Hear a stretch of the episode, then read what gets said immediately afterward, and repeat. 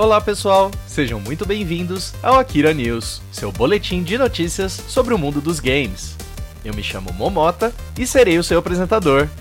Sem enrolação, bora com as manchetes da edição de hoje. Deu ruim no Marvel's Midnight Suns. Produtora diz que jogo é um fracasso em vendas. O fim chegou. Sony acaba com o Plus Collection para assinantes da PSN.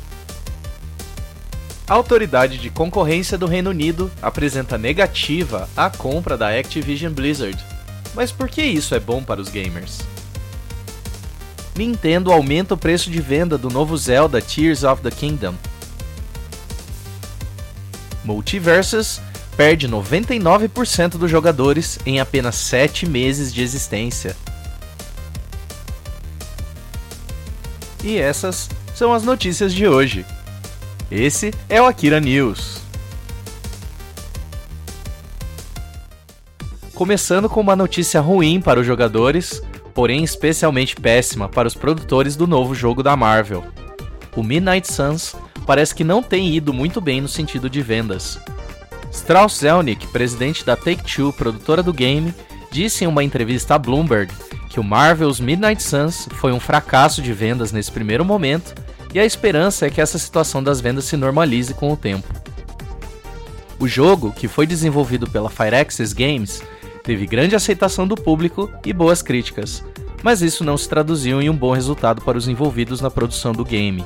Infelizmente, né?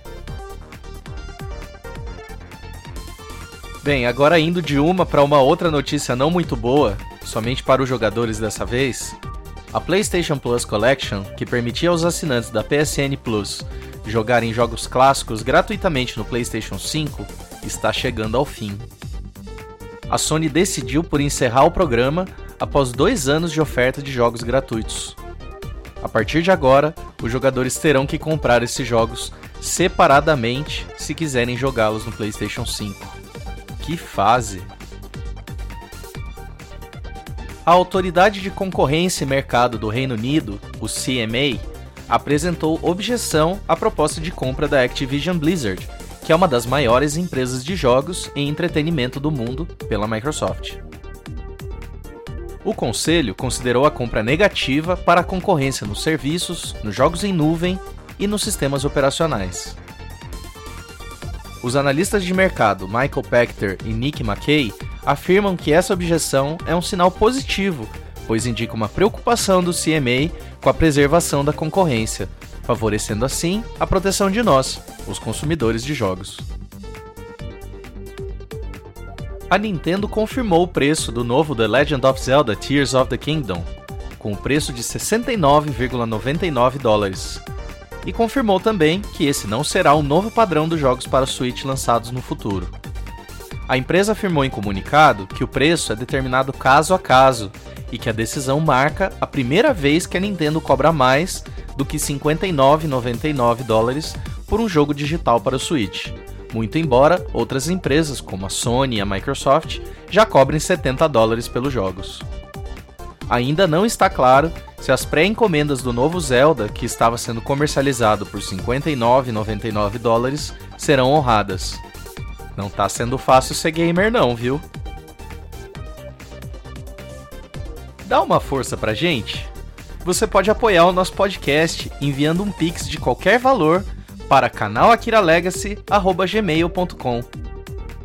E agora, a última matéria, o brawler de multiverso da Warner, o jogo Multiversus vai bem mal, obrigado.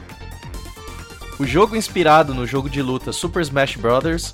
Registrou uma perda de 99% no pico de jogadores na Steam, plataforma que distribui a versão PC desse jogo. Isso após somente 7 meses do lançamento oficial do jogo. Um dos principais motivos para essa queda foi a falta de conteúdo novo e a baixa qualidade das atualizações, o que acabou afastando a comunidade. Além disso, a terceira temporada do jogo foi adiada para dar aos jogadores mais tempo para completar o passe de batalha da segunda temporada, deixando o jogo ainda mais defasado de novos conteúdos. Eu acho uma pena, porque o jogo é muito bem feitinho. A minha opinião aqui é que faltou uma boa divulgação para manter o hype em novos anúncios de personagem e assim segurar o interesse da turma no jogo. Bem, eu espero que a Warner possa fazer o Flash e recuperar o Multiversus, porque ter esse jogo cancelado seria uma grande pena, pelo menos para mim. A seleção das matérias é do Tiff, do blog do Tiff. O link do blog dele tá na descrição do episódio. Dá uma força lá para ele. O roteiro e a locução é do Momota. Esse podcast é uma produção do canal Akira Legacy. Siga a gente nas redes sociais. No Instagram, TikTok e no YouTube é arroba Akira Legacy e no Twitter é AkiraLGCY. Assista às nossas lives, se inscreva em nosso canal e participe das atividades e da programação em twitch.tv barra Akira Legacy. Todos esses links também vão estar na descrição do episódio. Bom, gente, é isso. Esse foi o Akira News, seu boletim de notícias sobre o mundo dos games. Eu sou o Momota, muito obrigado pela audiência e até a próxima. Fui!